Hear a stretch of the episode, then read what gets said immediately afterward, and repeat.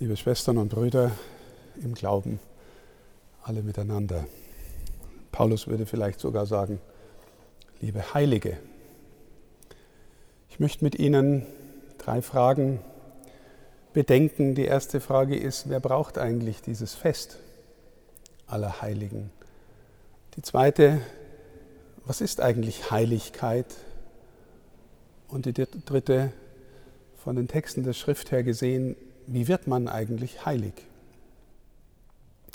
Zur ersten Frage, wer braucht eigentlich dieses Fest, dass wir die Heiligen verehren und heute gewissermaßen in den Mittelpunkt unseres Betens und Feierns stellen? Weil sie brauchen sie jedenfalls nicht. Sie sind schon zu Hause, sie sind schon in der Herrlichkeit Gottes und feiern ihn und mit ihm und untereinander. Also wenn Sie es nicht brauchen, dann brauchen es vielleicht wir. Und womöglich unter zwei Hauptgesichtspunkten. Der erste Gesichtspunkt ist der, dass wir Sie bitten, dass Sie uns weiterhelfen in dieser Welt, auf diesem Weg, dass Sie unsere Fürbitter sind. Unsere evangelischen Geschwister fragen dann immer gleich, ich kann doch direkt zu Gott beten. Warum brauche ich dann die Heiligen als Bitterinnen und Bitter für uns? Nun, unser Herr hat uns gesagt, wo zwei oder drei in meinem Namen etwas erbitten, da bin ich unter ihnen. Also sie sind Teil der zwei oder drei oder der vielen, die miteinander zu Gott bitten, damit er hört oder damit er unser Herz spürt oder damit wir in Verbindung und Kommunikation bleiben mit ihm und untereinander. Oder ein anderes Bild, stellen Sie sich vor, Sie sind in einer Firma und wollen unbedingt mal den Chef sprechen.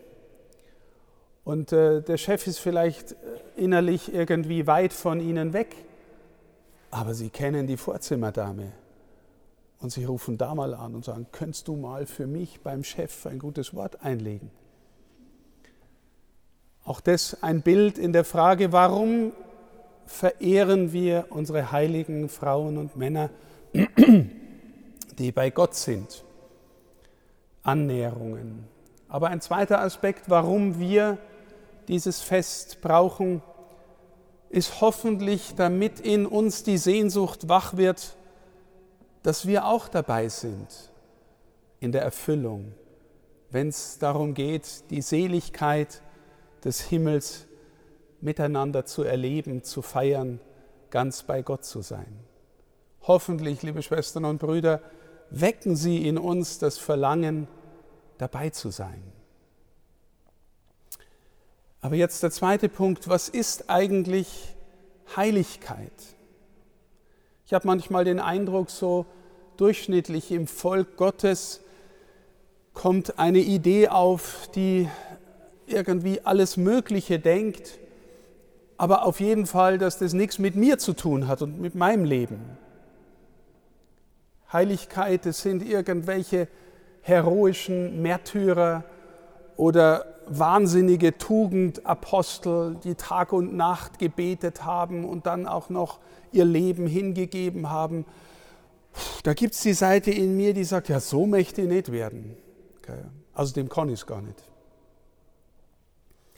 Vielleicht ist es ein verzerrtes Bild von Heiligkeit, denn Heiligkeit kommt nach dem Zeugnis unseres Glaubens zuerst daher, dass das die Menschen sind, die sich wirklich haben von Gott lieben lassen und die sich so ihm öffnen konnten, dass seine Liebe durch ihr Herz gegangen ist, die so erfüllt waren davon, dass sie mit ihm leben und mit ihm unterwegs sein dürfen.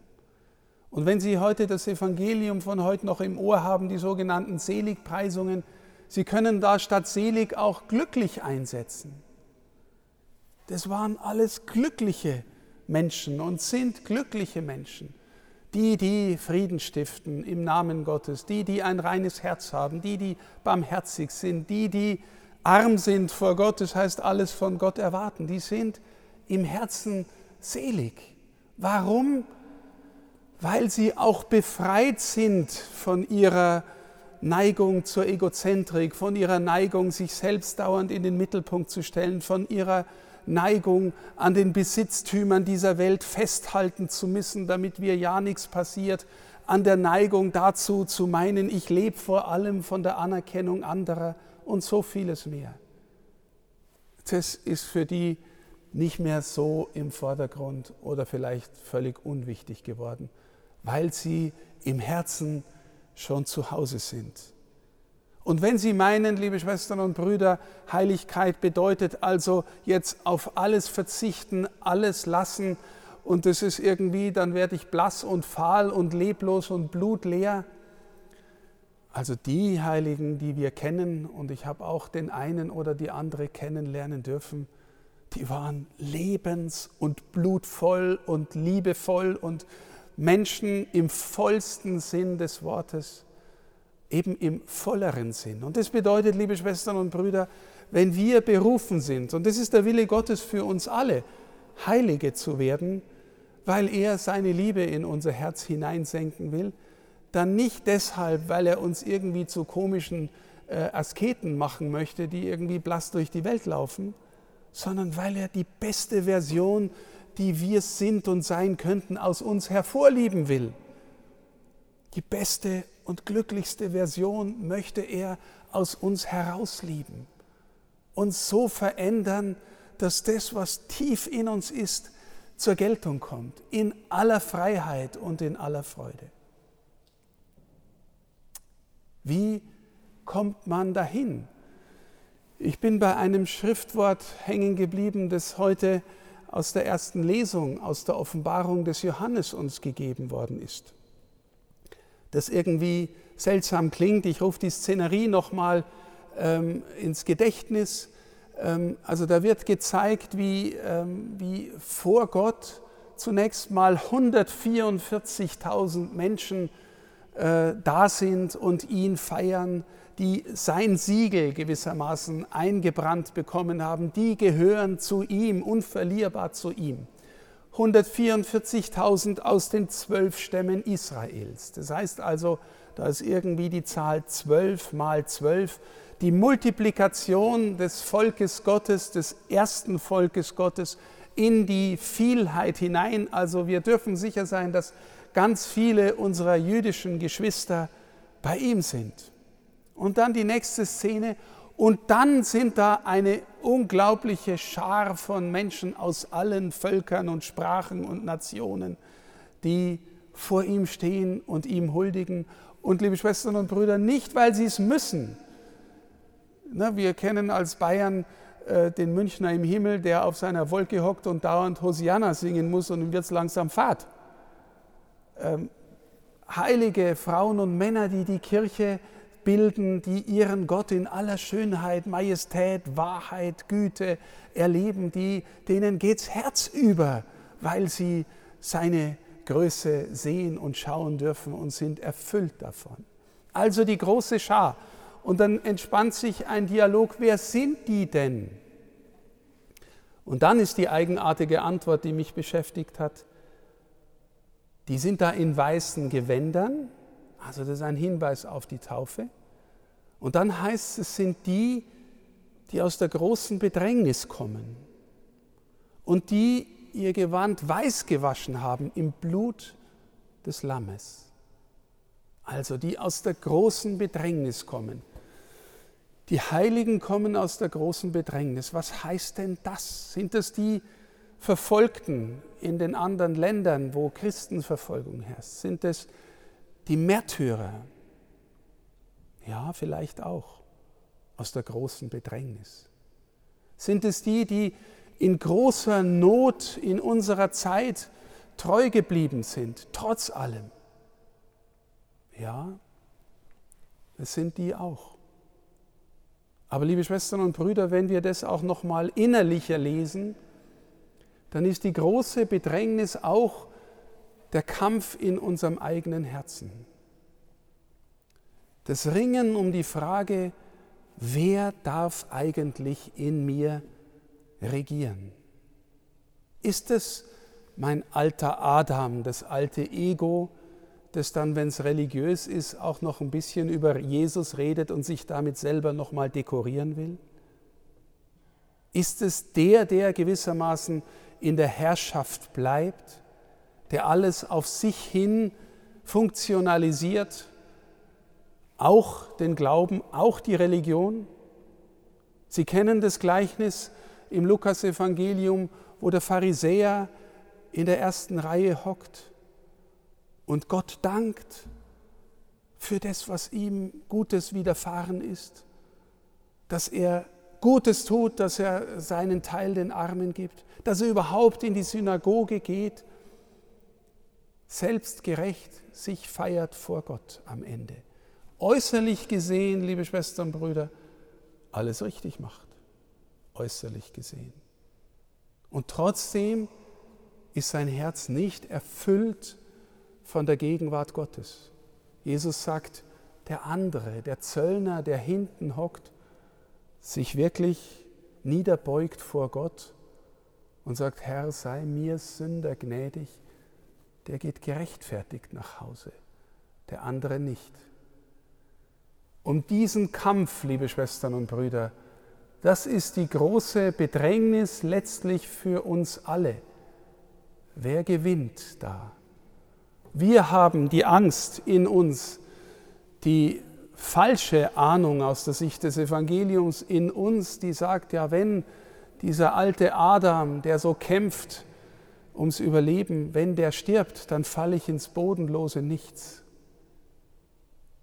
Und die Schrift sagt, nein, du fällst in die Hand Gottes, du lässt endlich alles los was du meinst besitzen oder dich daran festhalten zu müssen und lernst endlich zu leben, dass der Vater dich wirklich liebt, dass du wirklich ein Zuhause hast. Denken Sie an den verlorenen Sohn.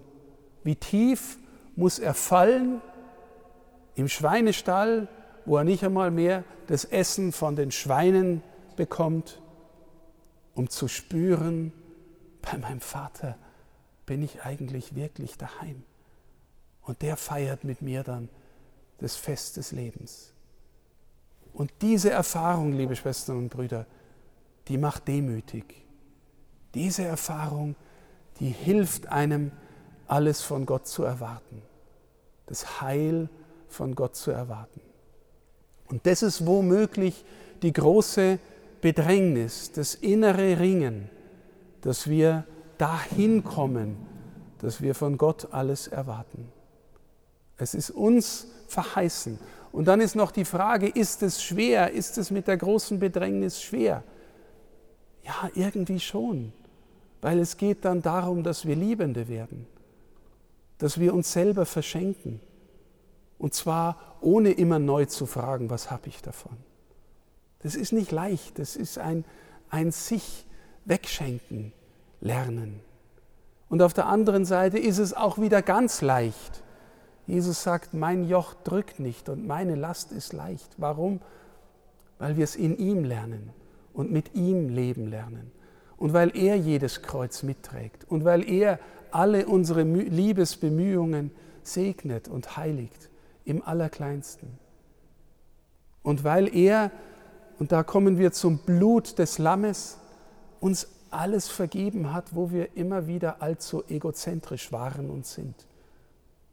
Immer wieder neu, Herr, du führst mich in die Gemeinschaft mit dir zurück und mit dem Vater, in die Gemeinschaft der Kinder Gottes, immer neu in die Gemeinschaft derer, die dich ganz im Herzen haben, real gegenwärtig haben, um wirklich aus vollem Herzen heilig, heilig, heilig singen zu können.